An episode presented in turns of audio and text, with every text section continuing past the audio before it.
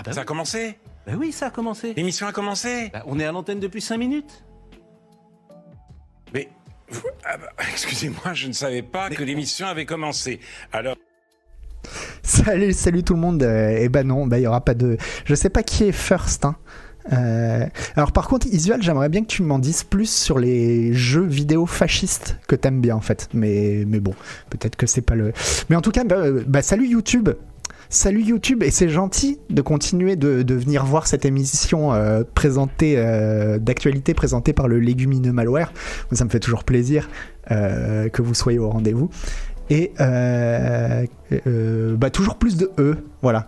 C'est le, le nouveau truc de l'émission, c'est on essaye à chaque fois de rajouter un petit peu de E, E parce que j'ai compris que c'était ça vraiment que les, que les gens aimaient bien. Ah oui, c'est vrai, c'est vrai que toi, Isual, t'aimes bien les trucs militaristes hein, dans les jeux vidéo. C'est vrai que ça, pour le coup, j'aime ni les jeux militaristes, ni les films de guerre. Non, moi, je préfère le, le nihilisme.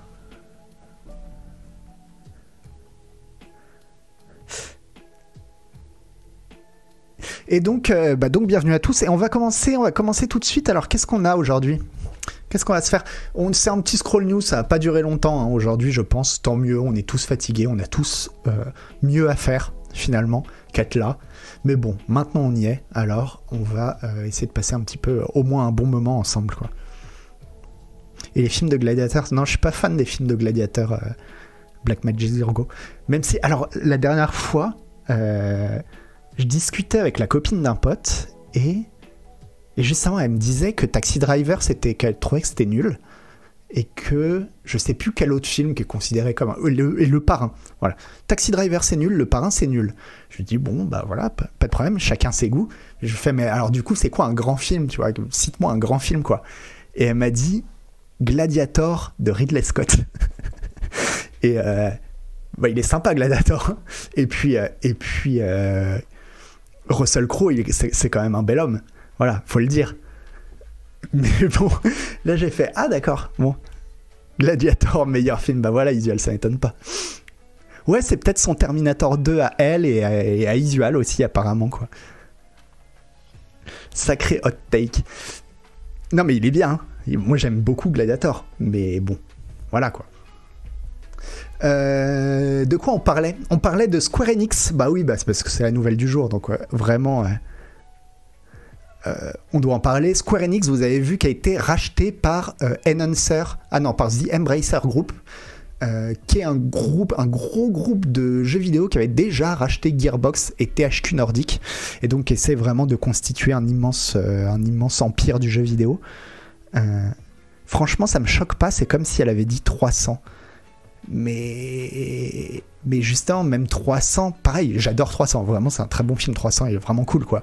Esthétiquement, il est vraiment cool.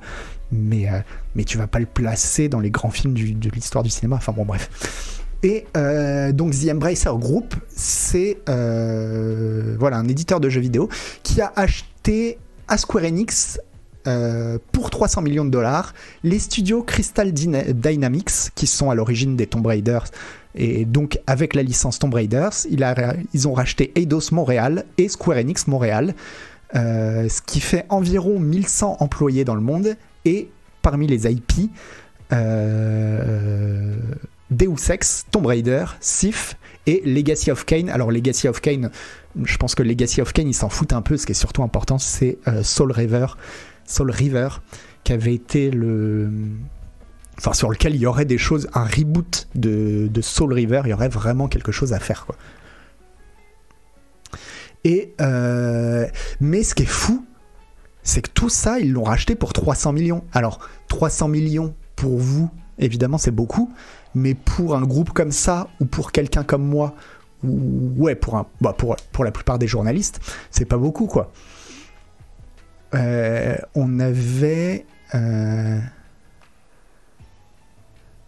je sais plus il y avait des comparaisons mais c'est vraiment pas beaucoup dites-vous que 300 millions par exemple c'est à peine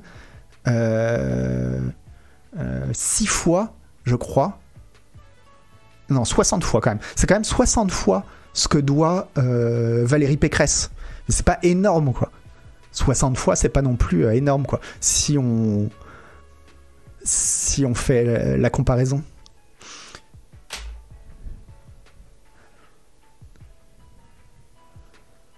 C'est un piège. Faites gaffe, euh, Gilby. C'est le budget de Star Citizen, exactement, c'est fou quoi. Joli bait. Non mais euh, pour les modos. Non mais je compare tout en budget Valérie Pécresse, mais c'est comme à l'époque. Vous, vous avez peut-être pas connu ça parce que vous êtes euh, jeune, mais à l'époque où on avait construit le Stade de France. Je sais plus. en quelle année on a construit Bah ça devait être juste avant 98 en fait. Juste avant 98, on avait on avait construit le Stade de France et dans toutes les émissions de télé, à chaque fois qu'ils comparaient quelque chose, ils le comparaient au Stade de France. C'est-à-dire, euh, euh, au concert de euh, Johnny Hallyday, il y avait euh, 2 millions de personnes. Rendez-vous compte, ça fait 3 Stades de France. Où ce jet a coûté, je sais pas combien de millions. Dites-vous, ça fait un demi-Stade de France, quoi. Et bref, eux, ils avaient leur... ils avaient leur, euh, leur, leur point de comparaison, c'était tout le temps le Stade de France. Moi, ce sera, euh, pour tout ce qui est budgétaire, ce sera la dette de Valérie Pécresse. Avant Mitterrand, c'était le Concorde. Ouais, il y a dû avoir ça avec le, Con- le, le, le Concorde aussi, quoi. Et euh, mais donc 300 millions, c'est vraiment vraiment pas beaucoup pour des licences. Enfin, Tomb Raider, c'est quand même pas la petite licence euh, Tomb Raider, Deus Ex non plus, évidemment. Soul River, moi je pense qu'il y a quelque chose à faire avec Soul River. Et euh, et il y avait quoi d'autre qu'on a dit? Et Sif, ouais, Sif. Bon, ils avaient tenté un petit comeback. Euh, C'était pas tip top, mais il y a quelque chose à faire aussi, quoi. Alors, les trois derniers Tomb Raider se sont pas bien vendus. Tu dis Koub. Alors, selon qui?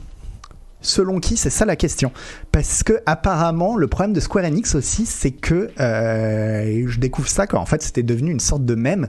C'est que quel que soit le jeu qu'ils vendent, par exemple le Guardian of the Galaxy qui a très bien marché ou les Tomb Raider, quels que soient les chiffres de vente, ils étaient toujours déçus. Ils disaient Ah, c'est en dessous de nos attentes, on pensait en vendre plus quoi.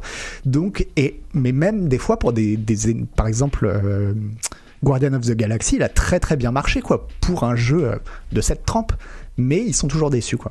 Donc euh, c'est peut-être eux qui fixaient des, des objectifs trop hauts. En tout cas, c'est des jeux qui rentraient dans leurs frais quoi, je crois. hein. Pourquoi vous prononcez tous le U de Guardian? Ah oui, c'est vrai, on dit Guardian. Guardian, Guardian of the Galaxy. Ouais, Guar- Guardian. Guardian of the Galaxy. T'as raison, H. Je faisais même pas attention. Ce sont que licences boulet commercialement, mais Barbour, je pense pas. hein. Moi, je pense qu'un Tomb Raider, euh, un Tomb Raider, un Deus Ex, c'est du pain béni, quoi. Enfin, en termes de budget, si, si, si t'es un peu malin dans ce que tu fais, euh, tu rentres dans tes frais, mais, mais à l'aise, quoi.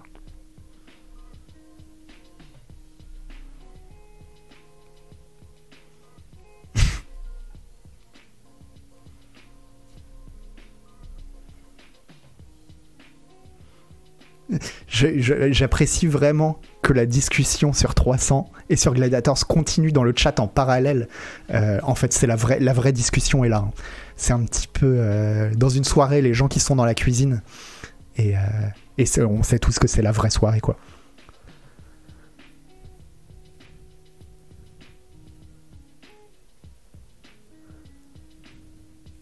Et ouais, c'est le fil rouge, c'est ça, tonton Yo.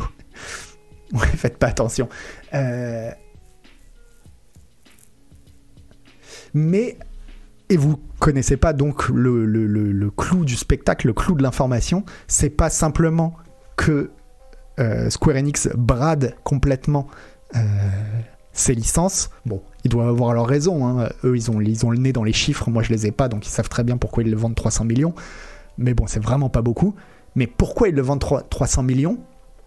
Il l'explique, le communiqué de presse de Square Enix dit La transaction aidera la société à s'adapter aux changements en cours dans l'environnement commercial mondial en établissant une allocation plus efficace des ressources, ce qui améliorera la valeur de l'entreprise en accélérant la croissance des activités principales de la société dans le domaine du divertissement numérique. Bon, blablabla, blablabla. En outre, la transaction permet le lancement de nouvelles entreprises en allant de l'avant avec des investissements dans des domaines tels que la blockchain, l'intelligence artificielle et le cloud. Et là, bon, le mot est lâché, je pense qu'on a tous compris, en fait, ils sont en freestyle total et, ils font n'importe quoi en fait. Et le mec de Kotaku euh, conclut en disant Imaginez devoir mettre sur votre CV que vous avez vendu Tomb Raider pour financer au moins partiellement une merde comme la blockchain. Euh, bon, je dirais pas ça sur la blockchain en tant que telle, mais euh, sur son utilisation dans le jeu vidéo. ouais. Mais ouais, ils ont tout coché quoi. C'est fou, hein. C'est fou quand même.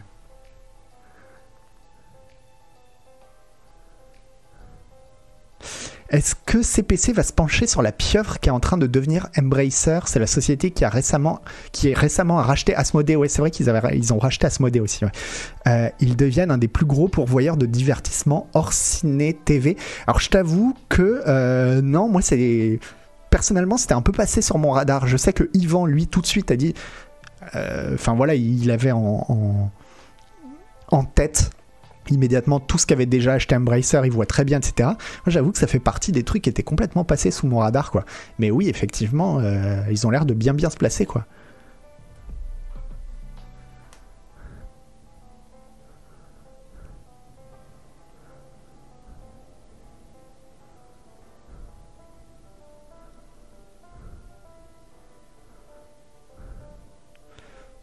Non, Rotoclap, tu peux laisser les gens continuer de débattre de 300 et de, et de Gladiators, hein, ça te dérange pas.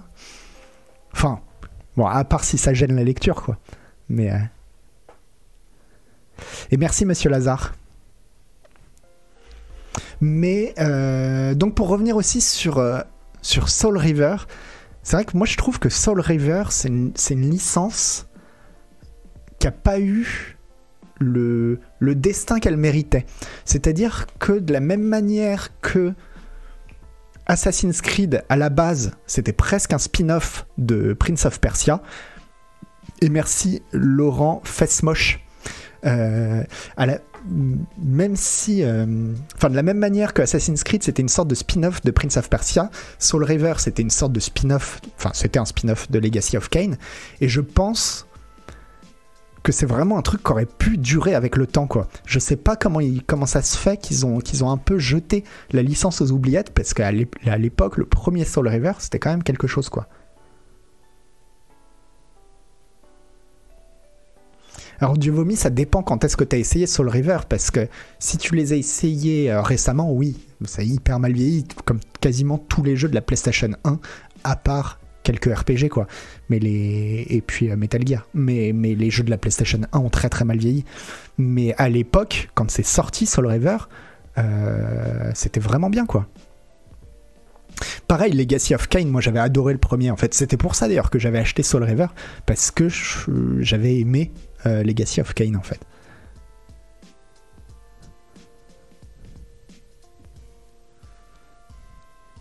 Alors, mauvaise gestion du temps sur Soul River 2.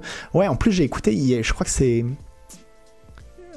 Enfin, il y a des youtubeurs qui ont fait un podcast là il y a pas longtemps sur les Soul River et je l'avais écouté. Soul River, c'est mieux que 300 et Gladiator. Euh, Et. euh, Ouais, mais même dans ce cas-là, bon, ça arrive qu'une licence se perde un peu, mais je pense que c'est une licence qui gagnerait. Je trouve ça bizarre en fait qu'ils aient pas essayé de la relancer régulièrement, quoi.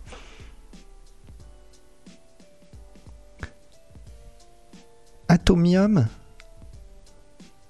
Non, mais c'est pas ça que j'ai vu. Il y a eu un podcast, je crois que c'était Plouf et je sais pas qui. Square Enix a l'air de prendre un mauvais chemin. Ouais, moi ça m'embête un peu parce que d'un autre côté, Square Enix ils prennent aussi un bon chemin. Euh, c'est Plouf et Pseudo, ouais. Ouais, c'est Plouf et Pseudo, c'est ça. Qu'on fait un, un, un podcast sur les Soul River. Mais euh, qu'est-ce que je disais?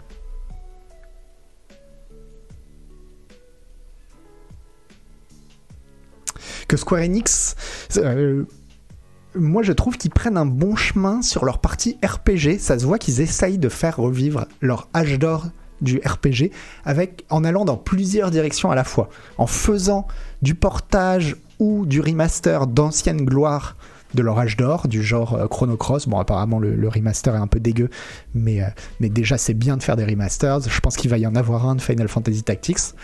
D'un autre côté, ils font carrément des remakes, du genre euh, Final Fantasy VII Remake, et moi, je trouve que s'ils vont au bout de Final Fantasy VII Remake, faudra voir, mais en tout cas que le début est ultra prometteur, même si pour l'instant c'est qu'un début.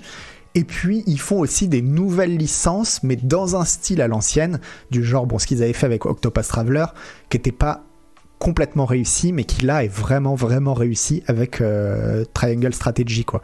Et donc euh, moi toute cette partie là de Square, d'essayer de revenir à l'âge d'or de Squaresoft, vraiment j'aime bien quoi. Mais par contre, sur leur branche internationale, ouais, ça a l'air d'être la merde absolue, quoi.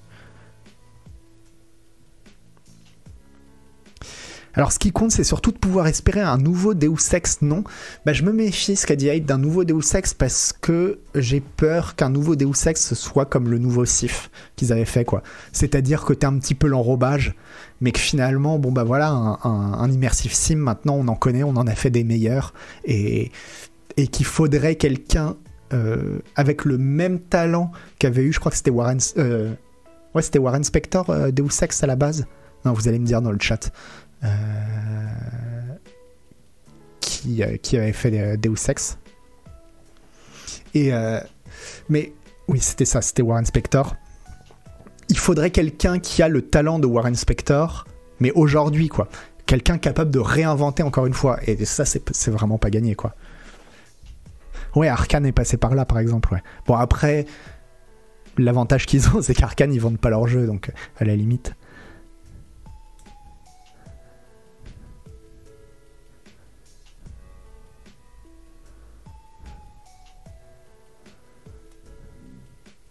C'est l'heure du pipeau.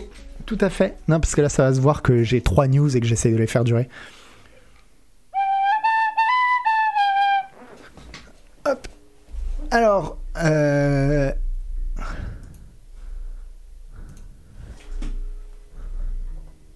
S'ils vendent la licence à Arkane, je suis preneur. Sinon, j'ai un doute sur l'intérêt. Pareil, par contre, un, un Deus Ex euh, fait par euh, Dinga Bakaba, Dinka Bakaba. Je, suis désolé, j'écorche son nom.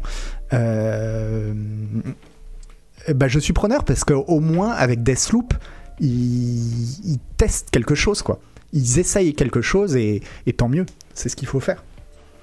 Même si apparemment les ventes euh, sont ont l'air assez décevantes par rapport au projet, quoi, par rapport à ce que ça pourrait être, mais, mais, mais, mais continuer comme ça, quoi. Tu vas pas te faire strike avec des croix gammées sur le stream Bah j'espère pas. Je pense pas je sais pas, on va passer vite l'image. C'est pour parler, donc je sais pas si vous avez vu ce, cette histoire. En fait, il y a le FSB, c'est-à-dire le, le, le, euh, bah, le, le, nouveau KGB, quoi, enfin les renseignements, les, les renseignements russes, qui ont dit à la télévision qu'ils avaient démantelé un complot de, euh, de nazis qui voulaient tuer un présentateur de la télévision russe. Donc, euh, bon, bah, je vais vous lire le truc. En raison de la guerre euh, en, euh, en Ukraine, l'État russe et les services de sécurité sont actuellement en mode de propagande à part entière au pays et à l'étranger. L'une des dernières allégations concerne le service fédéral de sécurité, le FSB, qui a déjoué des assassins nazis qui prétendument complotaient du meurtre d'un certain Vladimir Solyozov, Solyovov, un animateur de télévision russe. Et ce qu'ils ont fait, c'est qu'ils ont publié une, euh, une photo. C'est vrai qu'il va peut-être y avoir un strike. Bon, j'espère pas. Mais euh, ils ont publié une photo. Je vous la passe vite fait. Ah bon, non, ça va, on la voit pas. Mais bon, c'est la photo qu'il y avait au-dessus. Où où c'est gros comme une maison, que c'est juste. Enfin, c'est pas crédible une seule seconde, quoi. Où ils disent, bon, on a retrouvé des armes, etc. Et puis regardez, on a trouvé des t-shirts avec des croix gammées, et puis on a retrouvé une photo d'Adolf Hitler, et puis on a retrouvé des trucs. Enfin, c'est vraiment. Euh, ça sent le truc fabriqué, mais même, mais même pas bien fabriqué, quoi. Vraiment mal fabriqué. Tout le monde s'est foutu de leur gueule. Je pense que même Poutine a dû se dire, mais oh là là, mais les abrutis, quoi. Et personne n'a compris parce qu'au milieu de tous les objets, alors donc, euh, mais c'est en gros, enfin euh, ouais, c'est tellement grossier quoi. Et au milieu de tous les objets, il y a des boîtes des Sims 3. En fait, il y a, plusieurs boîtes des Sims 3 et personne comprend qu'est-ce que ça fout là. Pourquoi il y a des, pourquoi au milieu d'objets euh, qui sont censés tous prouver le complot, ils nous ont foutu des, il y a des boîtes de Sims 3 quoi. Et l'idée, alors évidemment, c'est- ça reste une hypothèse, c'est qu'en fait, dans l'ordre qu'on leur a donné, on leur a demandé, parce qu'il y a des faux passeports, il y a des choses comme ça, on leur a demandé de mettre des cartes Sims, des Sims, genre 3 Sims par exemple, et, et que les mecs en fait auraient pas compris et auraient mis des boîtes des Sims au lieu de mettre des cartes Sim quoi. Ah oui, ouais, voilà, dans les, dans les, dans les trucs, il y a aussi euh, effectivement une sorte de fausse lettre euh, avec à la, à la fin, c'est signé signature illisible. C'est-à-dire, les mecs, on leur a demandé de faire une signature illisible.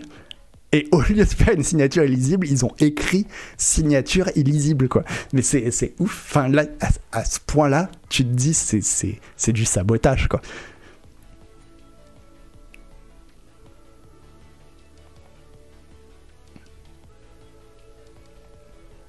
Euh, mais bon, après, j'en sais rien. hein. Moi, bon, vous le savez, j'ai pas.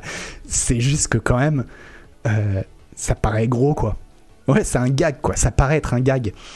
Et, euh, et donc, ce coup des Sims, c'est quand même ouf parce que. Admettons, admettons toute l'histoire que vraiment, en fait, y ait pas de, ce soit pas une mise en scène. Mais dans ce cas-là, si c'est le cas, pourquoi est-ce que les mecs dans leur perquisition où ils où ils photographient que les trucs à charge, il y a des boîtes des Sims, quoi. Ça ça n'a aucun sens, en fait. Donc, euh, voilà, ça sent quand même le gag, quoi.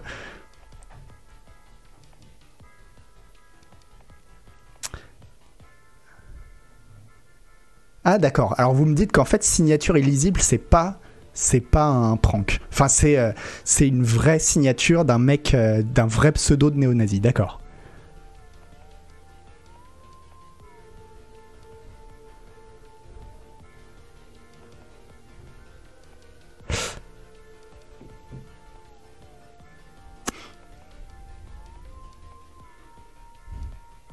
Enfin bref. Bon, moi je vous dis que euh, moi ça me paraît gros.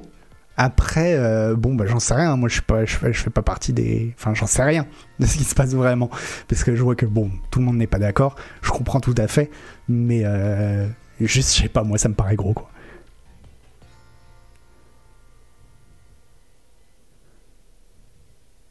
Disons que ça fait quand même, ça fait quand même beaucoup de choses, quoi. Ça commence à faire beaucoup de choses euh, vraiment trop bizarres, quoi.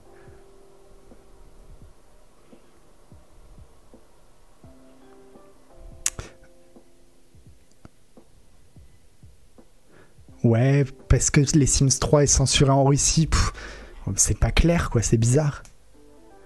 Mais oui, ça ressemble quand même vachement à un raté de la machine de propagande.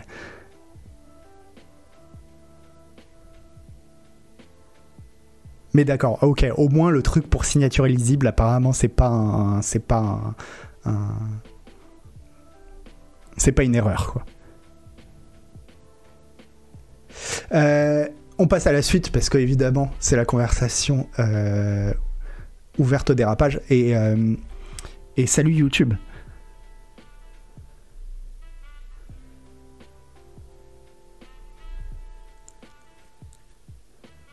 Oui, je comprends bien, je comprends bien euh, Acid Life. Mais même après, au-delà, parce que je comprends bien que vous, dans le chat, vous n'êtes pas en train de dire que, que non, non, tout est vrai, etc. Ça, j'ai bien compris.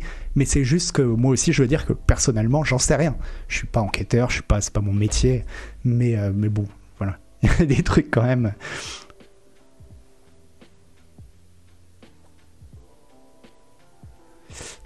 Allez hop. Alors un petit article que j'ai trouvé, ça va être relou à lire, euh, sur euh, la stratégie de Netflix. Je suis pas inspecteur. Euh, sur la stratégie de Netflix concernant le jeu vidéo. En fait, euh, ce qu'on apprend. Alors Netflix a misé gros sur le jeu après avoir annoncé son, son intention d'explorer l'espace du jeu vidéo en juillet dernier. Ça fait pas si longtemps en fait, hein. je pensais que ça faisait plus longtemps. Le service de streaming a embauché plusieurs cadres à des postes importants sur son secteur des jeux au cours des derniers mois, tout en sortant des jeux mobiles comme Stranger Things 1984. Euh, Netflix examine les opportunités de contenu autour des jeux vidéo dans toutes les directions a déclaré une source familière avec la pensée de la société au Washington Post. La dernière décision de la plateforme est de, renverser le pipeline. Ah, J'aime trop les gens qui disent pipeline euh, pour parler de, de, pour parler de boulot quoi. Euh, de spectacle en jeu vidéo, annonçant qu'elle prendra le populaire jeu de cartes sur table Exploding Kittens et produira à la fois une émission de télévision et un jeu mobile. Mais euh, ce qu'on apprend surtout, c'est que euh, les dernières nouvelles sur les jeux de Netflix surviennent au moment où l'action de la société a perdu plus d'un tiers de sa valeur mercredi, un jour après avoir annoncé sa première perte trimestrielle d'abonnés en une décennie. Le service a déclaré avoir perdu 700 000 abonnés après s'être retiré de Russie à la suite de l'invasion de l'Ukraine. Et, euh, et, je trouve ça ouf que la que les investisseurs, enfin que l'action est tellement chutée pour un truc qui est quand même euh, hyper conjoncturel, quoi.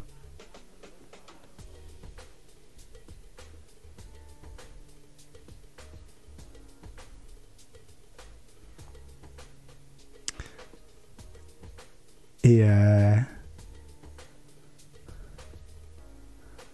Ah merci Lupus pour le raid. Et salut les, les, les gens qui étaient avec Lupus. Après, la bourse, ça a rien de rationnel. Oui, mais je sais pas, t'as ton action. Enfin, il n'y a rien pour moi qui justifie que l'action perde tant si euh, la perte d'abonnés, elle est liée juste là au, au, fait que. au fait de l'invasion euh, de l'invasion euh, en Ukraine, quoi. Et bref, et du coup, enfin, en tout cas que tout ça, ça débouche sur une réflexion sur l'avenir de Netflix, c'est le jeu vidéo, quoi. ça va un peu vite. Bon, ils avaient déjà cette idée-là avant. Hein. Mais bon, en gros, ce qu'explique Netflix, euh, c'est que vraiment, ils veulent euh, s'y mettre euh, fort dans le jeu vidéo, quoi. Alors les jeux de vidéo sont devenus plus importants sur le service de streaming, que ce soit avec une émission de télévision devenue jeu, comme Stranger Things, ou un jeu vidéo devenu émission de télévision, comme la série animée Arkane, basée sur League of Legends. Netflix s'est également plongé dans le développement de jeux tiers et de jeux originaux, bien que le calendrier des sorties de ses propres jeux soit beaucoup plus éloigné. les dernières nouvelles sur les jeux de Netflix surviennent... Ouais bon, ça j'ai déjà dit alors l'entrée sauvage de Netflix dans le jeu était une indication qu'il devait regarder au-delà du streaming vidéo pour continuer à bourdonner, c'est-à-dire à fonctionner, hein, c'est la traduction Google Trad, a déclaré Just Van Drunen, conférencier sur le commerce des jeux à la NYU Stern School of Business. L'annonce d'un lancement intercatégorie je dirais plutôt cross-platform pour le coup. L'annonce d'un lancement cross-platform d'Exploding Kittens montre la volonté de Netflix d'essayer de nouvelles choses, mais ce n'est pas le type de sortie qui va sauver la ferme, la firme, j'imagine, plutôt que la ferme. Et, euh, ouais, voilà, ils, ils veulent faire du cross-platform, quoi. Ils veulent généraliser le cross-platform à quasiment tout ce qu'ils font, quoi. Bon, le, cross-platform, je suis pas sûr. Euh, Ouais, non, j'en sais rien. En vrai, j'en sais rien. C'est vraiment pas mon métier, je sais pas.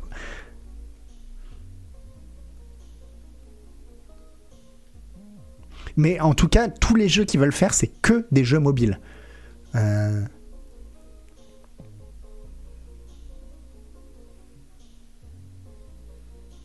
Voilà, le plan de Netflix est de s'en tenir le plan de Netflix est de s'en tenir aux jeux mobiles pour l'instant, alors qu'il commence à explorer le monde du jeu selon la source familière avec les plans. C'est ça aussi, c'est que personnellement, je ne joue pas à des jeux mobiles. Donc euh, ça me passe un peu au-dessus, quoi. 2022, le retour du cross-platform comme en 2010. Il y avait eu un truc euh, cross-platform en 2010 Parce que pour moi, les grands trucs, bon, à part Pokémon, quand je pense cross-platform, il n'y a pas tellement de succès qui, qui, me viennent en tête en fait.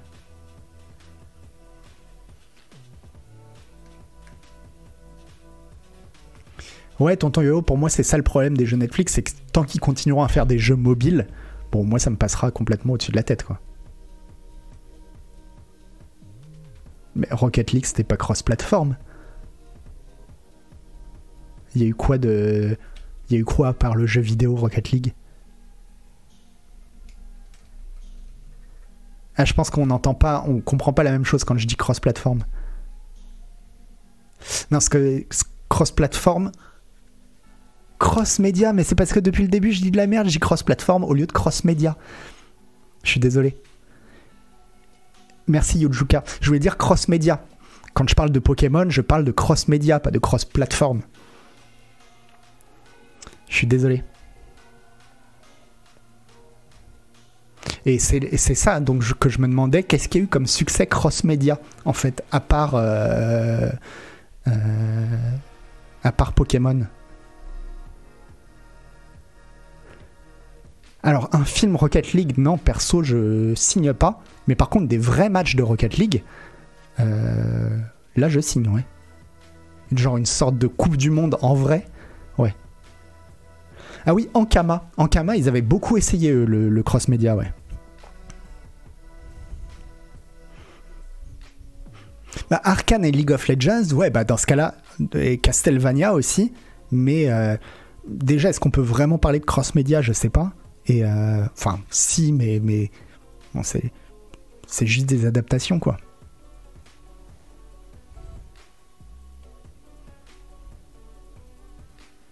Et on mettrait des vrais footballeurs dans les voitures.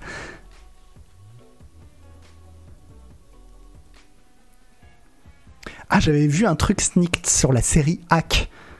Et, euh, et ça a l'air trop ouf, la série Hack.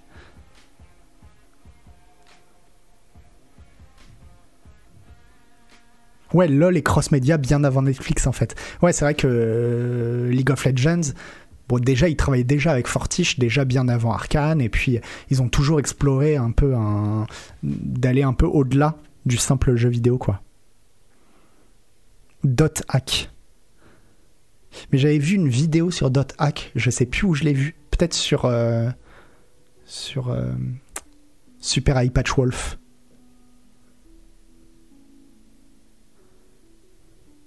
Je sais plus. Mais en tout cas, j'avais vu une vidéo qui était. Qui... Ça avait l'air intéressant, quoi. Bon, bref. Pas grand chose à dire, à part que euh, Netflix va continuer à faire des, des jeux. des jeux mobiles, et que je m'en fous un peu des jeux mobiles, quoi.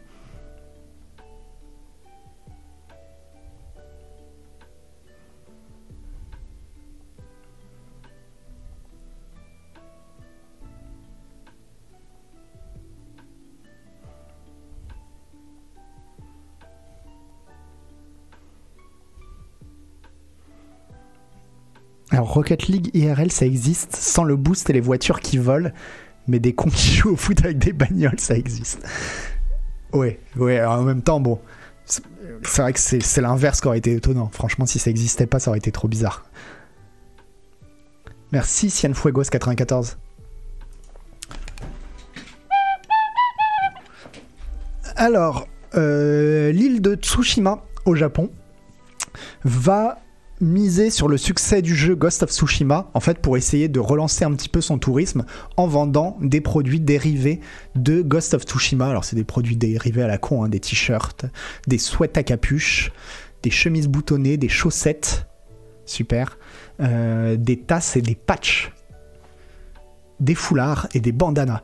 Bon, bref, que de la merde, quoi. Mais euh, bon, bah voilà. Euh, bon, Tsushima, eux, ils étaient très très contents qu'il y ait eu un jeu vidéo euh, Ghost of Tsushima et que ça leur fasse de la pub. De toute façon, le le le, le tourisme au Japon avec le Covid, c'était la merde. Donc, tout ce qu'ils peuvent faire pour relancer le, le ils vont essayer de le faire. Bon, tant mieux pour eux.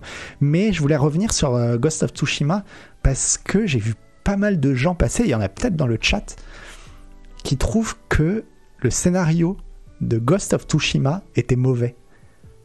Et j'arrive pas à comprendre ça. Franchement, je pense que dans les jeux de ce style, euh, gros, gros open world, un peu triple A, enfin voilà, euh, ouais, dans les jeux de ce style, je crois que le, le scénario de Ghost of Tsushima, c'est le meilleur que j'ai vu. Euh, en fait, c'est peut-être le meilleur que j'ai jamais vu. Sur un jeu de ce style, c'est-à-dire évidemment, je compte pas tout ce que fait Naughty Dog, je compte pas tout ce que fait Rockstar, euh, mais si je compare à ce à quoi c'est comparable, c'est-à-dire à ce que fait Guerrilla Games, à ce que fait Ubisoft, évidemment, euh, à ce qu'il y a eu euh, dans Days Gone, par exemple, enfin, j'en sais rien, j'ai pas fait Days Gone, mais de ce que j'ai pu en voir, le scénario de Ghost of Tsushima est vraiment top, quoi. Il est très prévisible quand même, mais je le trouve pas si prévisible que ça, quoi. Enfin, ouais, c'est pas un scénario à twist. Ça, je suis d'accord, c'est pas un scénario à twist, mais c'est un scénario qui, c'est la première fois que je trouve dans un jeu de ce type, il y a, c'est un scénario qui te pose une question, qui te pose une question intéressante. La question qui est posée par le, par Ghost of Tsushima, c'est euh, qu'est-ce qu'il est légitime de faire en temps de guerre? Voilà. Jusqu'où est-ce que c'est légitime de se défendre?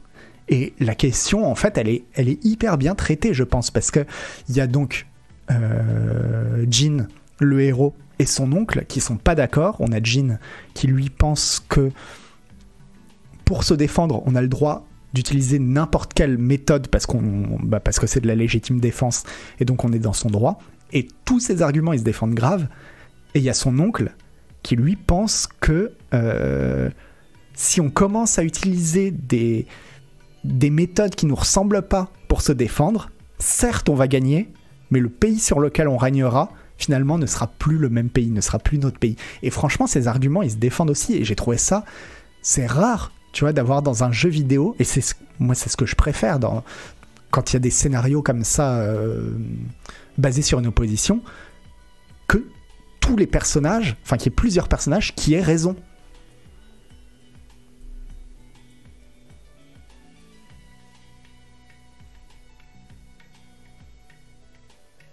tant qu'on reste dans les règles définies par les accords de Genève. Ben oui, mais Ellenson, justement, c'est ça la question qui pose le jeu.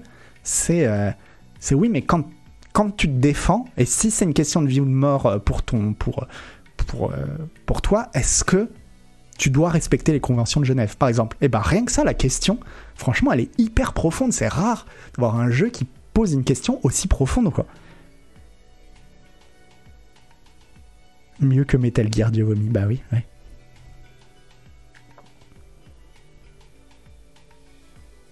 Mais j'ai l'impression que j'ai été le seul à voir ça. Et c'est ça qui m'embête, quoi. Je me dis, mais personne n'a vu.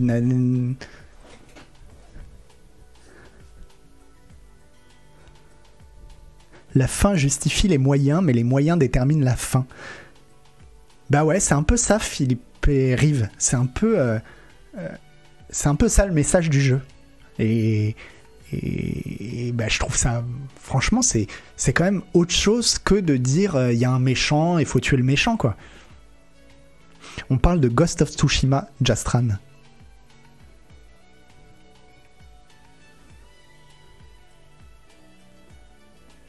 Après, c'est une thématique, pas un scénar. Ouais, mais justement, en plus, il le, il je trouve qu'il le déroule bien. Il y a d'autres choses que j'ai aimé dans le scénario, dans, vraiment dans l'écriture de Ghost of Tsushima.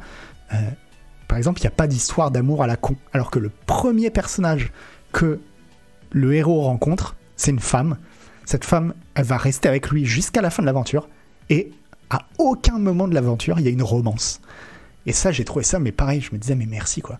Merci de dire, euh, on a mis une femme dans un jeu vidéo, c'est pas simplement pour que ce soit euh, pour rendre le héros encore plus beau gosse quoi. Non, non, c'est une femme, point. Et puis voilà.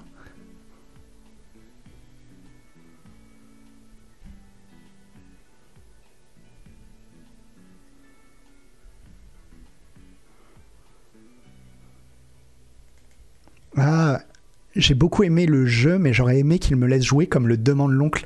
Bah oui, mais malheureusement, si ça avait été ça, euh, je comprends Francis Larmotte, mais euh, si ça avait été ça, bah justement, ça aurait été moins intéressant parce qu'il faut qu'il y ait cette, opposition entre les deux, en fait. Belle analyse, je le prenais un peu comme une histoire de vengeance, mais justement, euh, moi, c'est ce que je pensais. Je pensais que les gens qui n'avaient pas aimé le scénario, c'est parce qu'ils n'avaient pas compris que, que, que non, non, tout le jeu, il est vraiment centré sur cette opposition. D'ailleurs, bon, spoiler pour ceux qui l'ont pas fait, il se termine sur cette opposition. Donc c'est vraiment, euh, euh, au bout d'un moment, on se rend compte que le méchant qu'on croyait être le méchant, en fait, on s'en fout, quoi. Et il y a d'autres choses aussi. Il y a aussi le fait que, euh, parce que le, le, grand méchant, je crois que c'est Kubilai Khan, qui envahit l'île de Tsushima. On te le présente un peu comme ben voilà, le barbare qui vient, euh, qui, vient d'ailleurs et qui lui ne respecte aucune règle, qui est sans foi ni loi, etc. Et c'est vrai que le jeu fait pas trop d'efforts pour te, pour te convaincre du contraire. Mais en fait, il y a des lettres que tu peux trouver un petit peu partout dans le jeu.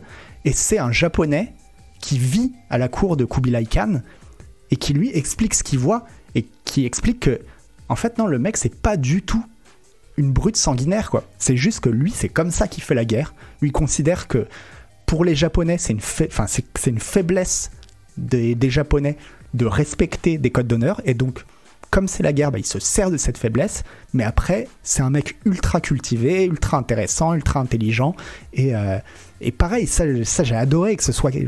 Ouais, en fait, il n'y a pas de méchant dans Ghost of Tsushima, c'est ça qui est trop bien, j'adore ça, quoi.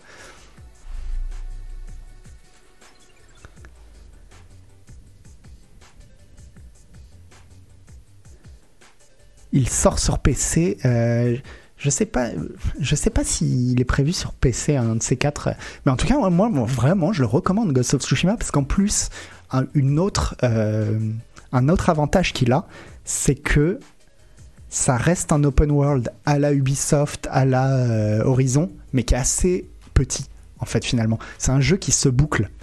C'est pas un jeu. Enfin moi je l'ai fait à 100% le jeu et ça m'a pas pris, ça a dû me prendre 40 heures quoi. Donc voilà, moi j'ai vraiment aimé Ghost of Tsushima et ça m'énerve en fait. Ça m'énerve quand j'entends des gens dire que Ghost of Tsushima, que l'histoire était nulle. Euh... Ça m'énerve parce que je me dis, mais qu'est-ce qu'il faut vous donner alors quoi? Petit mais pas mal répétitif. Oui, bah oui. Après, par contre, ça reste un jeu c'est un jeu Ubisoft quoi. Donc c'est une formule qu'on connaît par cœur et c'est vrai que c'est dommage, c'est dommage qu'ils aient pas ils ont fait des efforts en plus, il y a des trucs tu vois dans le jeu, ils ont essayé ils avaient toutes les clés en main pour faire un jeu un peu plus ambitieux sur le plan du gameplay et ils ont pas été au bout de leurs idées quoi. Ça c'est dommage. Le jeu n'a pas que des qualités, hein. il a des défauts aussi mais Merci Nanolab. Ouais, enfin, faut aimer les Assassin's Creed et les personnages sans charisme, quoi. Bah, je trouve pas euh, ça Max Tripwood. Euh, non pas qu'il soit ultra charismatique, c'est clair, c'est pas les, protagonistes les plus charismatiques que j'ai eu, mais aussi une immense euh, qualité qu'a le scénario par rapport au scénario de Assassin's Creed. C'est que dans le jeu, il y a quasiment trois personnages. Il y a le héros, son oncle, et Kubilai Khan, le grand méchant. Et après, bon, il y a quelques vite faits personnages qui gravitent, mais comme dans une histoire normale, le gros problème des Assassin's Creed, parce, que c'est mal écrit, c'est que il y a mille fois trop de personnages. Mille fois trop de personnages qui n'ont aucun charisme, et donc tu, tu retiens pas du tout qui est qui. Là, au moins, bon, t'as trois personnages, tu comprends quoi.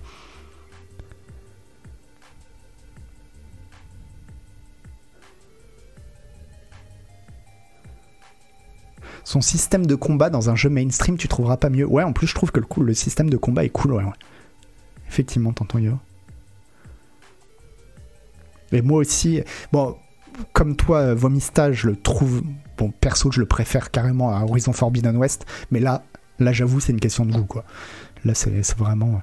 Bon, il se trouve que moi aussi, le décor me, me parle plus, quoi. Mais en tout cas, je suis d'accord. À 84, voilà, tu dis l'histoire est le point fort de ce jeu. Je suis absolument d'accord avec toi et je regrette qu'il y ait des tas de gens qui disent que l'histoire soit nulle. Euh, vraiment, je le regrette quoi. Bah voilà, on Duril, tu vois, tu dis quelqu'un a compris le scénario de Valhalla. Le scénario de Valhalla, c'est pas qu'il est incompréhensible, c'est juste qu'il y a tellement de personnages, c'est tellement plein de petites histoires par-ci par-là, de gens que tu butes mais tu sais même pas qui c'est, t'en as rien à foutre, que tu décroches parce que tu t'en fous complètement. Sur Assassin's Creed Odyssey, ils étaient passés, ils étaient, ils avaient commencé sur une bonne idée. Assassin's Creed Odyssey est vraiment pas mal pour ce coup-là. Ça reste assez simple, c'est une histoire de famille. Donc, euh, bah voilà, la première personne que tu dois assassiner, c'est ton père, ton père ado- adoptif. Bah, tout de suite, il se passe quelque chose. T'as un- une implication émotionnelle immédiatement. Tu comprends pourquoi c'est compliqué, pourquoi. Alors que quand on dit d'assassiner, comme dans tous les Assassin's Creed, d'assassiner des randoms en essayant de trouver une justification à deux balles et puis, et puis tu le tues et puis tu passes au suivant, ça fonctionne pas quoi.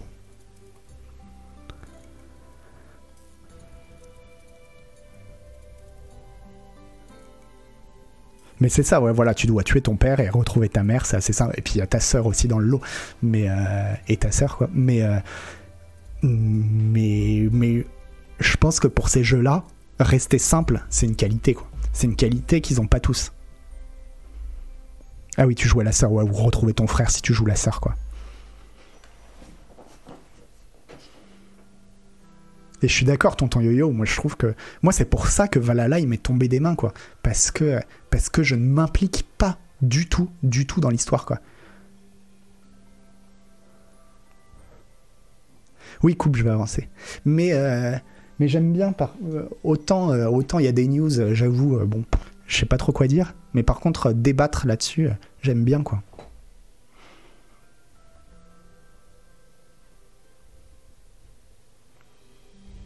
Bref, on refera des, points scénario, enfin des points. on devrait faire un peu plus, je pense, des points. sinon, vous pensez quoi de Gladiators? Mais on devrait faire des points de narration régulièrement. Voilà, de se dire quel jeu, de quel jeu on a bien aimé l'histoire, pourquoi, et discuter, essayer d'analyser plus souvent. Je trouve ça intéressant, quoi.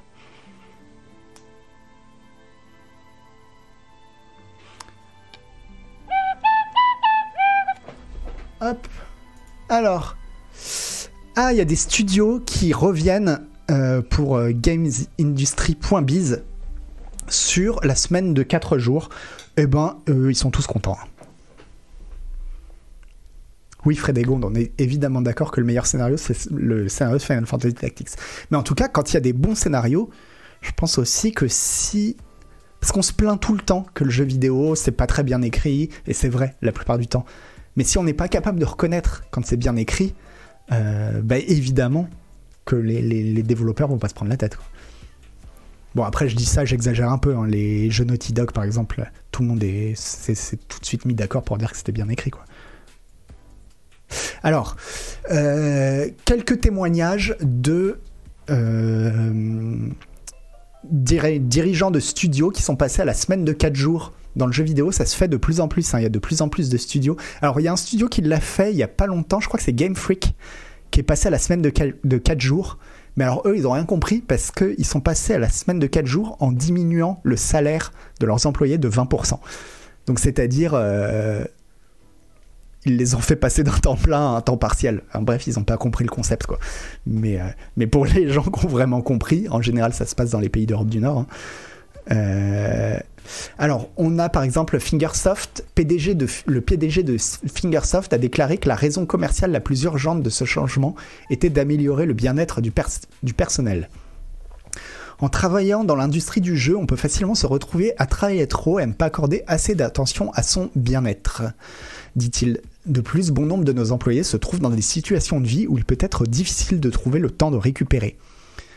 Euh, il a déclaré que l'optimisation était la grande préoccupation, en particulier la façon dont les équipes seraient en mesure de planifier leurs tâches pour respecter les délais fixés, comme Halloween, le Black Friday ou Noël, surtout au début lorsque nous avions peu d'expérience sur la réduction du temps de travail. Il- admet qu'il s'attendait à plus de problèmes au sein du studio. Les participants et les équipes ont fait du bon travail en créant des politiques au niveau de l'équipe pour réduire le temps de travail. Euh,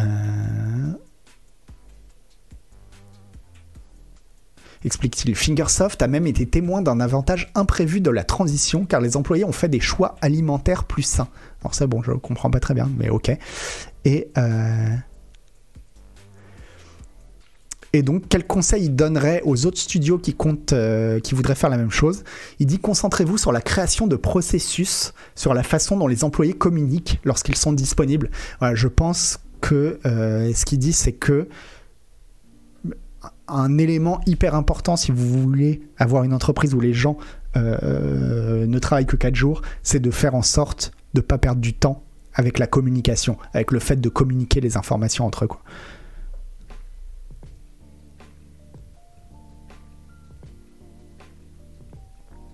Euh, semaine de 4 jours, mais ils disent pas combien d'heures par jour. Alors ça dépend des pays, mais en tout cas, c'est vraiment, ça a été une vraie réduction du temps de travail d'une journée de travail. Hein. Il n'y a pas eu d'entourloupe à ce niveau-là. Euh, ensuite, on a Armor Soft. Armor Games. Armor Games, John Cooney. Euh, qui explique que quand la société est passée pour la première fois à des semaines de 4 jours, il y avait évidemment une certaine inquiétude quant au fait qu'avoir une journée de travail en moins signifierait que moins de travail serait fait. Cependant, cette inquiétude s'est estompée lorsque l'entreprise a vu les résultats actifs en temps réel. Nous sommes entrés dans la semaine de travail de 4 jours en supposant que notre équipe bien reposée serait aussi productive dans une semaine de 32 heures que la semaine de 40 heures, explique Kounet. Voilà, ça répond à la question. Nous savions également que d'autres studios de développement euh, rapportaient également du succès dans leur semaine de travail plus courte. Mais même à ce moment-là, il n'était pas clair si cela c'était ça allait fonctionner. C'était un grand pas en avant pour nous. Heureusement, les gains de productivité ont été ressentis. Donc voilà, c'est pas euh, qui travaille. Euh, salut Intello. C'est pas qui travaillent moins et qui sont plus heureux.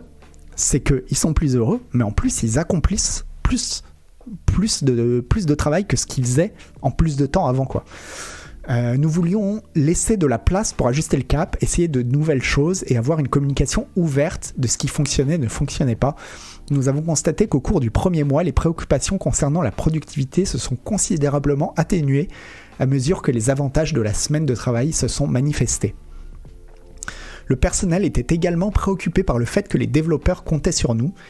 Il, était donc également important que nos développeurs soient les premiers à connaître euh, ce que nous faisions, quoi, notre accès, à pouvoir poser des questions et à savoir qu'à tout moment nous étions prêts à revenir en arrière si ce n'était pas le cas. Euh, bon, la, phrase est un peu mal traduite là. Euh,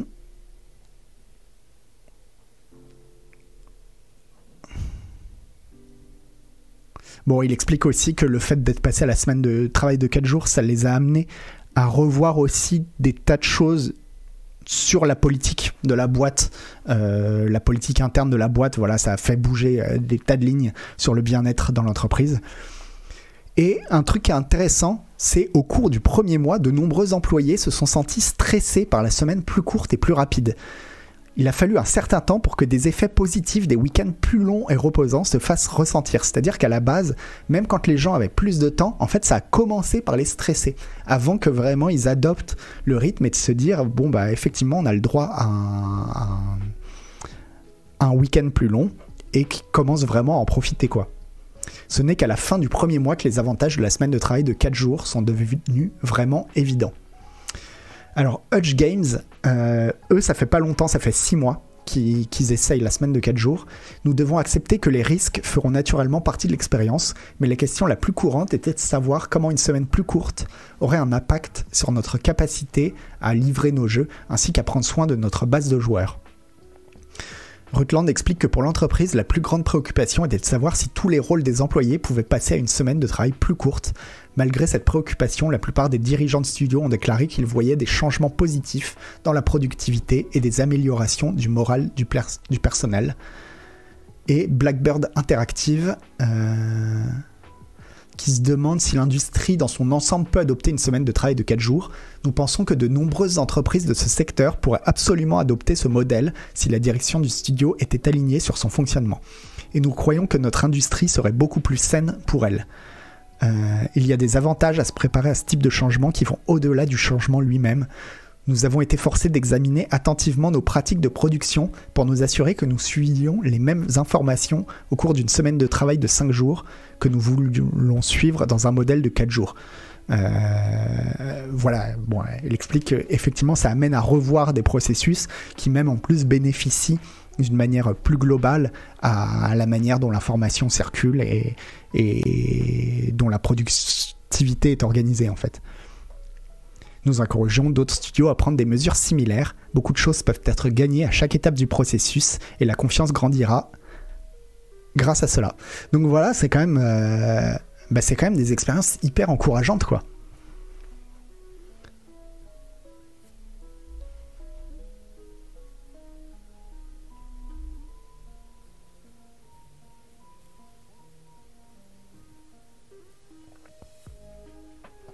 Oui, justement. Alors attends, Foxan, qu'est-ce que tu disais?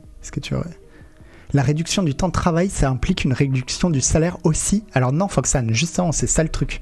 C'est euh, c'est une réduction du temps de travail sans réduction de salaire en faisant le pari qu'en fait, en réduisant le temps de travail, la productivité va augmenter. Et c'est tous ce qu'ils constatent. Effectivement, ça marche. Alors, on peut peut-être qu'il y a un peu une sorte d'effet, euh, je sais pas comment ça s'appelle. Euh, enfin, comme une sorte de, d'effet placebo, c'est-à-dire le fait de croire, d'y croire que ça marche, bah ça fait que ça marche, mais en tout cas, bon, là apparemment ils sont tous emballés quoi. Oui, ce que je disais un télo, c'est chez Game Freak, ils ont voulu faire pareil, mais sans comprendre le principe, donc ils ont diminué les salaires quoi.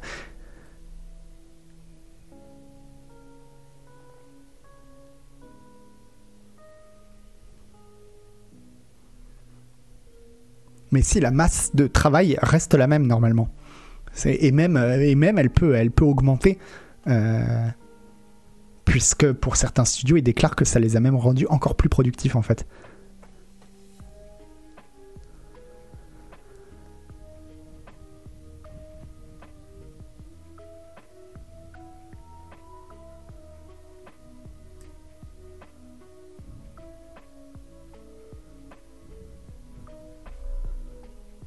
Là où c'est bien, c'est que ça casse la logique d'entreprise. Mon salarié, je le paye, il doit être là même pour rien parce que c'est ça l'entreprise à papa. Euh, ouais, effectivement, hein, moi j'ai, avant de bosser chez Canard PC, euh, j'ai connu deux entreprises. Bon, il y avait Webedia et puis il y avait euh, une autre entreprise avant où vraiment je passais, je dirais facilement 70% de mon temps à ne rien faire, à juste être là euh, parce que, bah que j'avais fini mon travail en fait. Parce que je travaille vite, j'avais fini mon travail et que, euh, du coup je faisais juste acte de présence quoi. Et, euh, et, ça, et ça sert à rien. Ça sert à rien, t'as l'impression d'être un enfant. Oui, j'étais, si à un moment j'étais gardien de musée aussi, Foxan, mais bon bah là, le, le principe du gardien de musée c'est que ton boulot c'est de ne rien faire justement. Donc là il n'y avait pas de souci quoi. Merci Enreg. Mais euh, et, c'était le cas de tous mes collègues, quoi. C'est-à-dire tous mes collègues. Alors, il y avait il y avait des manières de faire différentes. C'est-à-dire que moi, je suis plutôt du genre, j'arrive au travail, je fais ce que j'ai à faire pour la journée, et après. Et donc, euh, il y a des matins, j'arrivais euh, chez Webedia, par exemple, j'arrivais à 10h, parce qu'il te permettait d'arriver assez tard, un peu quand tu voulais, quoi. J'arrivais à 10h, à midi, j'avais terminé mon boulot de la journée, quoi. Et mes potes, eux, faisaient l'inverse, c'est-à-dire ils arrivaient aussi à 10h, mais eux, c'était à à 16h, ils se rappelaient qu'ils avaient du boulot et ils faisaient tout leur boulot dans les deux heures qui restaient, quoi. Mais. Euh,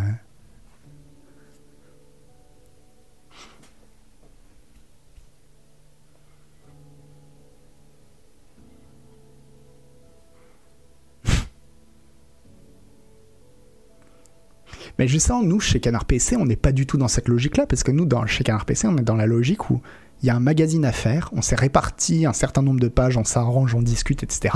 Et ton boulot, c'est de faire tes pages, point barre. Ton boulot, c'est de faire ton boulot. Et ensuite, tu t'organises comme tu veux. Si tu veux tout faire en une semaine et te, crever, enfin voilà, tu te, démerdes comme tu veux du moment que tu fais ton boulot, quoi. Et ça marche mieux parce que, moi, pour moi, je pense que ça marche mieux parce que tu es plus responsabilisé.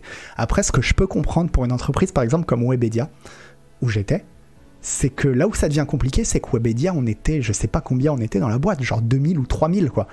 Et que commencer à essayer.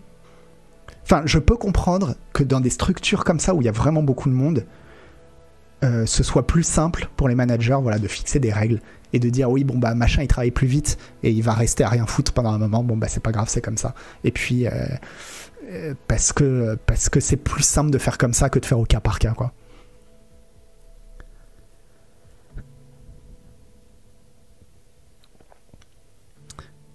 Gilles Gaffrange, ça doit quand même se voir dans les chiffres que la productivité, est meilleure. Par contre, il y a peut-être une motivation des salariés à montrer que ça marche et donc à fausser les résultats. Alors, je dirais pas à fausser les résultats, euh, gigafranche, mais c'est ce que je disais, une sorte d'effet placebo, c'est-à-dire, euh, t'as tellement envie que ça marche que ça marche, quoi.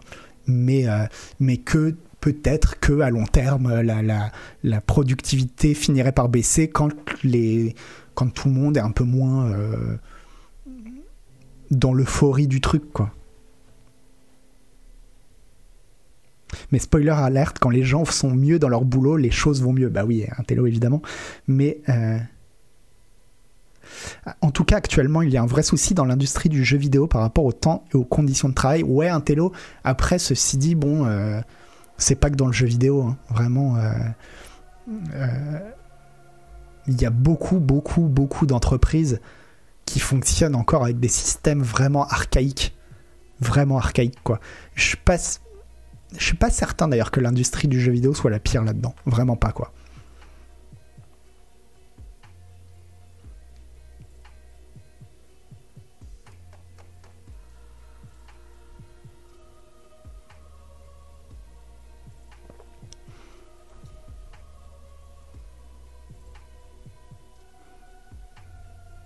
Mais, euh, mais en tout cas, moi l'impression que j'ai pour des... Dès que tu un boulot qui demande un minimum de d'implication personnelle, même un tout petit peu, j'ai l'impression que les gens, je suis peut-être naïf, mais j'ai l'impression que les gens travaillent mieux quand euh, on les, ils sont pas traités comme des enfants. Quand on leur fait confiance, en général, j'ai l'impression, des managers parmi vous, par exemple, me diront peut-être que je suis naïf, mais j'ai l'impression quand même que globalement, plus on fait confiance aux gens, plus ils se montrent dignes de confiance. Voilà. Peut-être que je suis naïf, et c'est pour ça que je suis pas manager. Mais c'est l'impression que j'ai toujours eue. Et en tout cas, moi, je sais que comme employé, je suis comme ça. Je travaille beaucoup plus quand on me fait confiance.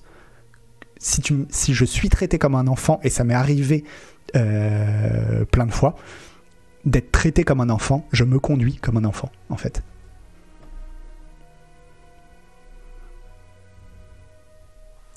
Et, euh, et ce qui est. Mais bon, cette news n'était pas complètement au hasard parce qu'on va passer chez notre entreprise préférée tout de suite. Et pendant ce temps-là.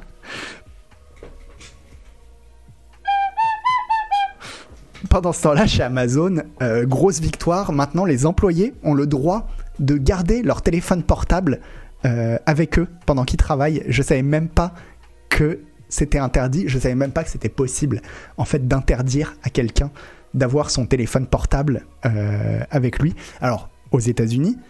Mais là, il parle des sites Amazon dans le monde entier, donc je me demande si ça s'appliquait en France, quoi. Je, savais, je sais même pas si c'est légal. Enfin, s'ils le font, c'est que c'est le cas, mais, mais tu m'aurais demandé, j'aurais pas su que.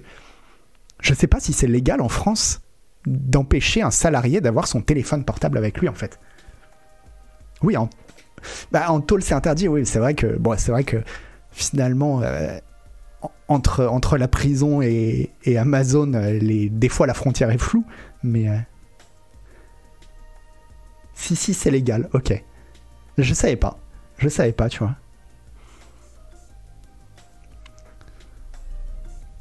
Oui, ah bah oui, les oui, pour les raisons, quand il y a un endroit où il y a des trucs secrets, oui, mais là je comprends. Mais euh, secret professionnel, etc. Mais là, c'est pas, pas pour ça. Hein. Là, c'est vraiment une question de productivité. Alors, en fait, ça fait un petit moment hein, qu'ils ont autorisé les employés à avoir leur téléphone portable avec eux. Ça fait le début, depuis le début de la pandémie de Covid. Sauf que à la base, ils avaient dit ce serait juste pendant la pandémie. Allez, vous avez le droit d'avoir un téléphone portable. Mais comme il y a eu des morts dans une tornade aux États-Unis euh, dans un entrepôt Amazon et je crois que certains sont morts justement parce qu'ils n'avaient pas de téléphone portable. Amazon a dit bon, on va vous laisser le portable quoi. Donc, euh, à la suite d'un incident mortel dans un entrepôt de l'Illinois et de pression interne, Amazon a décidé de permettre aux employés de toutes ces installations d'exploitation dans le monde entier de garder leur téléphone portable personnel avec eux en permanence pendant qu'ils travaillaient. Donc, comme ça a été rapporté par, euh, par Motherboard, Amazon a annoncé mercredi le changement de politique dans son application interne de planification des employés. Alors, j'espère que c'est l'application interne dont on parlait la dernière fois, où, le, où les mots liberté et, euh, et syndicat et bonheur sont interdits. J'espère que c'est vraiment ça. Euh, alors qu'elle avait précédemment interdit les téléphones cellulaires sur le lieu de travail, l'entreprise a changé de position et a permis aux employés de garder leur téléphone sur eux pendant la pandémie. Amazon avait l'intention de rétablir l'interdiction en janvier 2022, mais elle les a abandonnés après qu'une tornade ait frappé son entrepôt d'Edwardsville dans l'Illinois en décembre dernier, tuant six travailleurs. Après la tragédie, Amazon a déclaré que les téléphones portables seraient toujours autorisés sur le lieu de travail jusqu'à nouvel ordre, bien qu'il n'ait pas explicitement déclaré que sa décision avait été influencée par la tornade mortelle. Et voilà, bon, en gros, la, suite de l'article, voilà, détaille un petit peu plus, mais. Tant qu'ils interdisent pas le mot tornade. Oui, à mon avis, à mon avis, ils peuvent l'avoir avec eux. euh, Enfin, comme tu dis, pouche pouche coin coin. Euh, ça m'étonnerait pas, par contre, qu'il y ait des règles très strictes pour dire, euh, ouais, il est dans ta poche, mais t'as pas le droit de le sortir, quoi. Bon, moi, je, encore une fois, c'est, bah là, on est dans l'exemple typique de tu prends les gens comme des enfants, et pour moi, et bah donc ils se comportent comme des enfants. Peut-être que je me trompe. Euh, Il y a peut-être une raison pour laquelle je suis pas manager, mais, euh, mais c'est l'impression que ça me donne, quoi.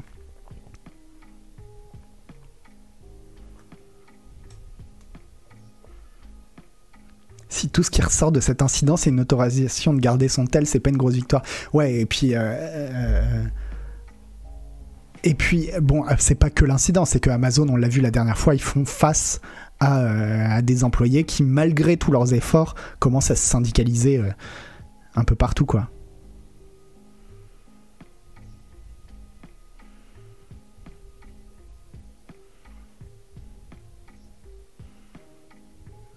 J'ai un bon fond, je tiendrai pas 30 minutes comme manager chez Amazon. Ouais, probablement. hein. Probablement. Mais. euh, mais. euh,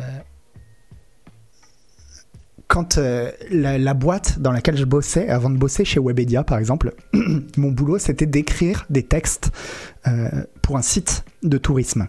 En fait, on avait un client, c'était un site de tourisme, et il fallait écrire des, des textes à la con. Et ces textes, c'était pas des textes qui étaient vraiment destinés à être lus, enfin, fallait que ce soit du français, mais c'était surtout des textes qui étaient destinés à du SEO. C'est-à-dire, il fallait placer le plus de phrases clés euh, qui étaient listées et qui faisaient partie du référencement. Voilà, pour faire un truc. En gros, j'écrivais un texte qui était destiné à être lu par Google, en réalité. Et quand je faisais ce boulot, en fait, j'écrivais dans un. Et les D, ah bah, tu dis que c'est ton taf, euh, eh ben, eh ben bon courage, et puis t'es pas condamné à ça. Donc, euh, et euh, non, ça fonctionne plus maintenant. Et le, mais c'est pas ça le pire. À la limite, bon, ok. Quand j'arrivais au, quand j'écrivais mes textes, en fait, je les écrivais dans un logiciel qui avait été programmé par ma boîte.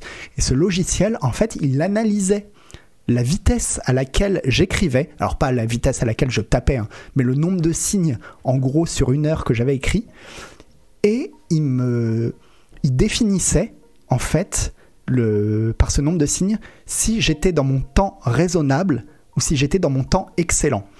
Et en fait, 30% de mon salaire dépendait d'une prime, et cette prime, c'était la différence entre le temps raisonnable et le temps excellent.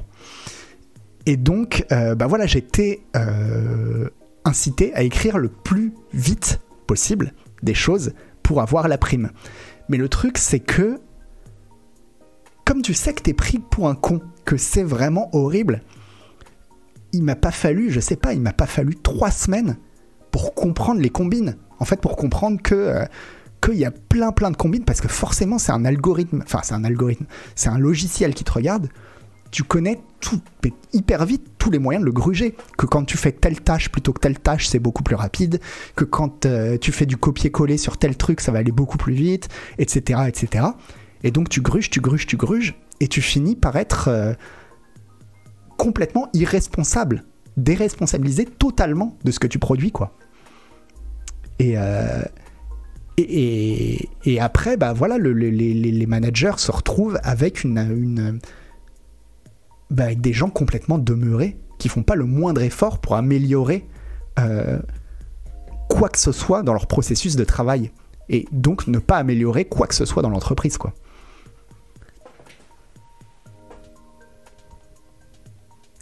Voilà, on te prend pour un con, tu joues le jeu. Ouais.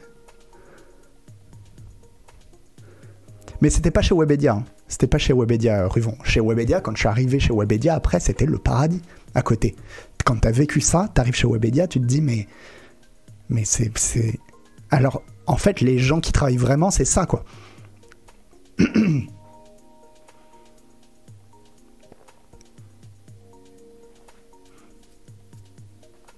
Et, euh, et, non, pour le coup, Webedia, c'était beaucoup plus normal, quoi. On me demandait d'écrire des textes, alors c'était aussi con comme métier, mais, euh, mais par contre, c'était fait par des gens. Euh, moi, mes managers chez Webedia, ils étaient vraiment super cool, quoi.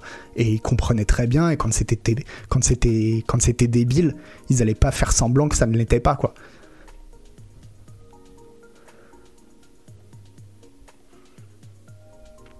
Voilà. Bref.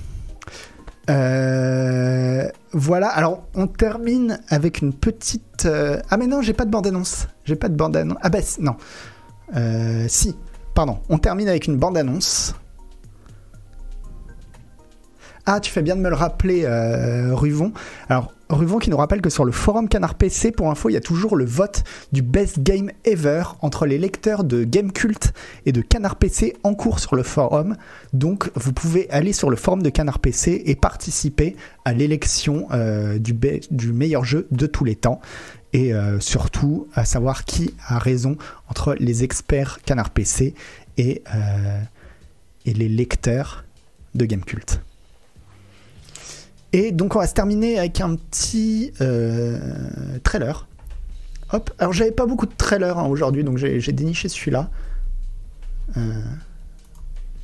Je sais pas, je vous avoue, j'ai un peu galéré, puis bon, c'est un peu par défaut que j'ai mis celui-là. Alors c'est un petit jeu qui s'appelle Shotgun King que j'ai testé pour le cabinet de curiosité. En fait, quand je l'ai testé, il a été réalisé pendant une game jam, euh, pendant la Ludum d'arrêt, je crois. Et quand je l'ai testé, il n'avait pas encore gagné. Enfin, il venait à peine d'être euh, d'être fait. C'était vraiment un tout petit jeu fait en 48 heures. Sauf que tout le monde a dit, dès qu'il a, été sur Itch.io, avant même que la Ludum d'arrêt soit finie, tout le monde a dit, mais, mais, mais c'est trop bien, en fait, faut en faire un vrai jeu, quoi.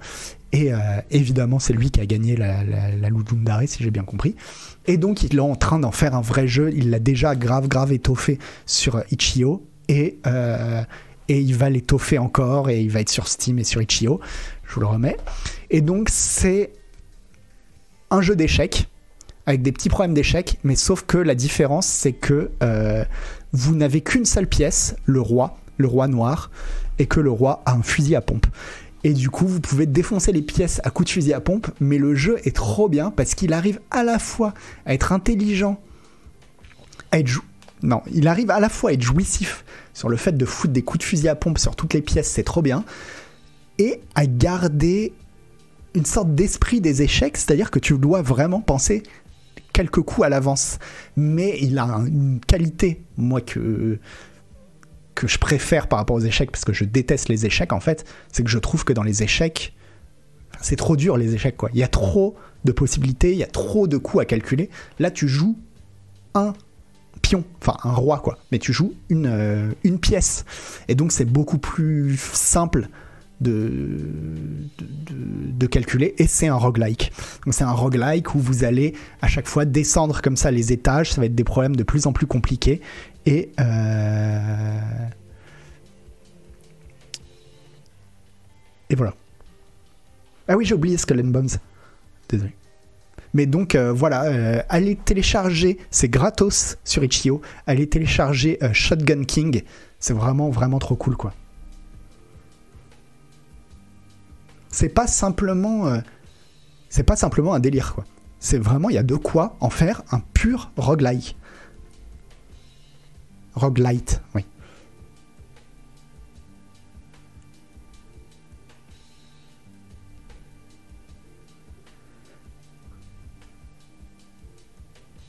sur la version démo, c'était très marrant au début, mais le fait de refaire tous les premiers niveaux à chaque fois devient vite lourd. Oui, c'est pour ça. Je pense que la version démo du début, c'est un truc qui a été fait en deux jours. Hein. Euh, et, déjà, pour un jeu fait en deux jours, moi, j'ai passé une dizaine d'heures. Et, donc, s'il l'étoffe un peu, s'il trouve, il n'y a pas grand chose à trouver pour que, pour que le jeu devienne addictif comme un Slay the Spire, en fait. Oui, un roguelite, Ellenson.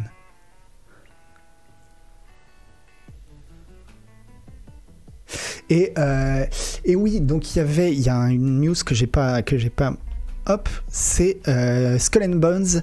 Je ne sais pas si vous avez vu, mais malheureusement on pourra pas la regarder parce que euh, je crois qu'Ubisoft fait sauter les chaînes qui diffusent. Il y a eu un trailer de Skull and Bones qui a, qui a fuité.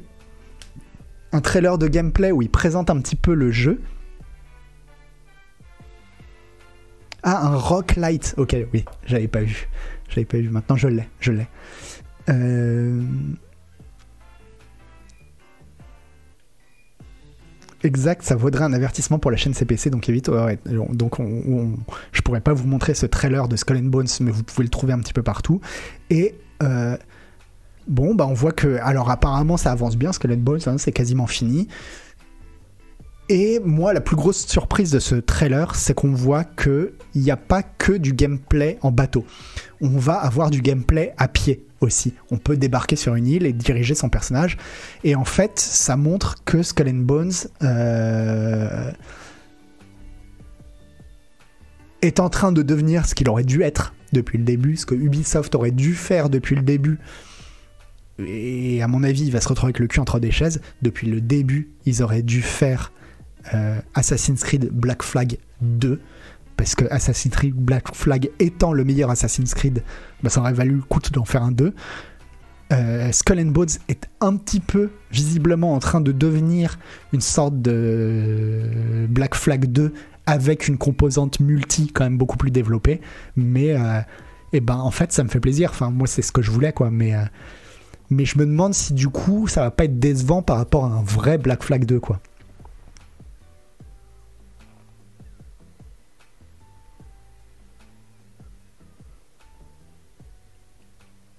Oui, pour l'instant, c'est juste de la marche dans les hubs, la partie à pied. Non, mais j'ai l'impression aussi, je crois que tu, le vois aussi marcher sur son bateau, si je dis pas de bêtises.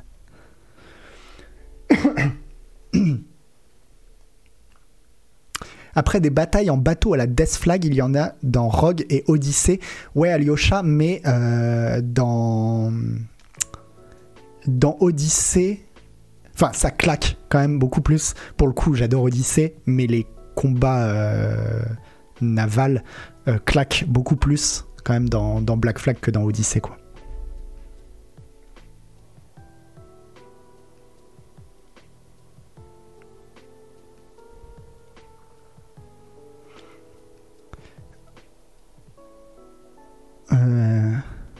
Encore mieux s'il n'y a pas la partie assassin un peu nul, tonton Yo.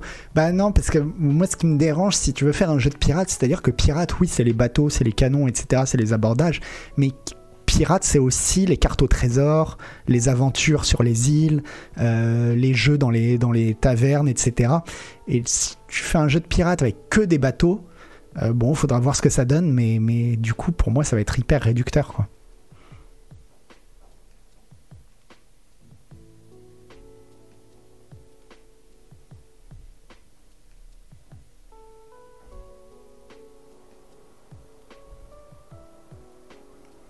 Stop avec Black Flag comme bon jeu, histoire mal racontée, gameplay fun mais trop répétitif, loot à en crever. Alors ouais, tout ça t'as raison Barbour, mais il euh, y a un truc sur lequel t'as tort, c'est que euh, c'est que quel jeu de vacances quoi. C'est tu joues à Black Flag comme tu pars au club Med. Et rien que pour ça, c'est ultra agréable quoi. Mais oui, oui, après c'est un jeu avec des défauts aussi, hein. des, des, gros défauts même, mais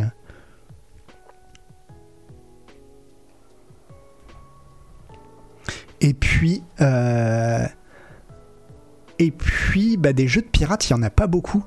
Et c'est dommage parce que c'est cool les pirates.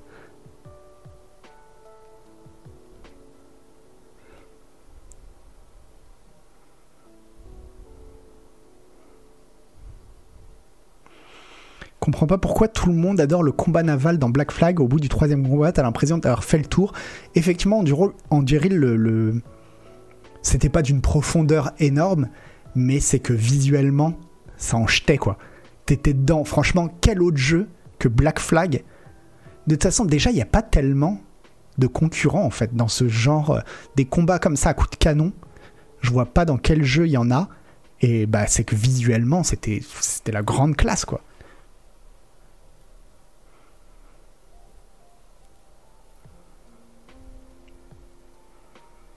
Ouais, c'est ça, c'est répétitif, mais il n'y a pas eu mieux en fait.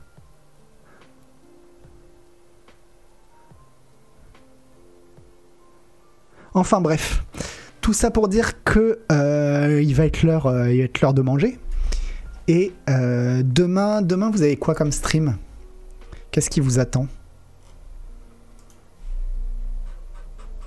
Toutouloutoulou. Je sais pas du tout. Ah si, hop, comme ça. Alors demain à midi, vous avez Stanley Parable Ultra Deluxe Edition avec Louis Ferdinand Sebum. Et ensuite, vous aurez du euh, Mad Max avec Denis Denis. Et, euh, et sur ce... Alors attendez. Paf, paf, paf. Je fais mon truc. Tac. Et sur ce, euh, je regarde si... Vers qui on va faire un raid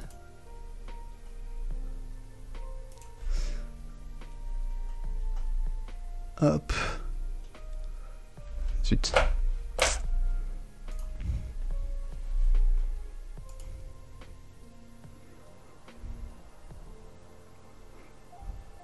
Merci Dalou PC. Alors.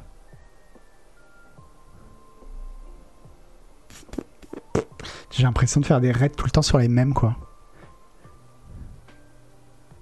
Ah, il y a Ultia. Attendez. Ultia. Hop. Ah oui, tiens, bon, on va faire un raid chez Ultia. Très bien. Je la suivais pas avec mon compte euh, perso, en fait. Suivre. Paf. Hop. Et donc, ça part sur un raid vers Ultia. Alors, attendez, c'est slash raid.